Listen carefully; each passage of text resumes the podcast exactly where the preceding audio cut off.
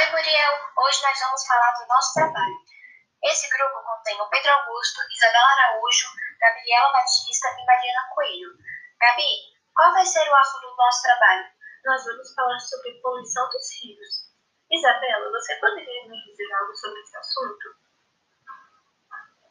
A água dos esgotos vão para os rios.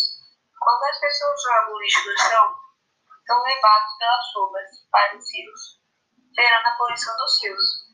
Pedro, o que devemos fazer para acabar com isso? Temos que parar de jogar lixo no chão, fazer outra rota do esgoto ao invés dos rios e criar leis que protejam e preservam isso. Mari, quais são as consequências desses atos? Com essas ações, é causada a poluição dos rios. Transformando eles impróprios para o uso dos ribeirinhos e do nosso, tirando as nossas fontes de água, prejudicando a nossa saúde.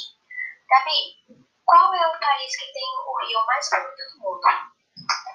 O rio citado é o rio mais poluído do mundo, localizado na ilha de Java, Indonésia. Esse é o nosso trabalho sobre a poluição dos rios.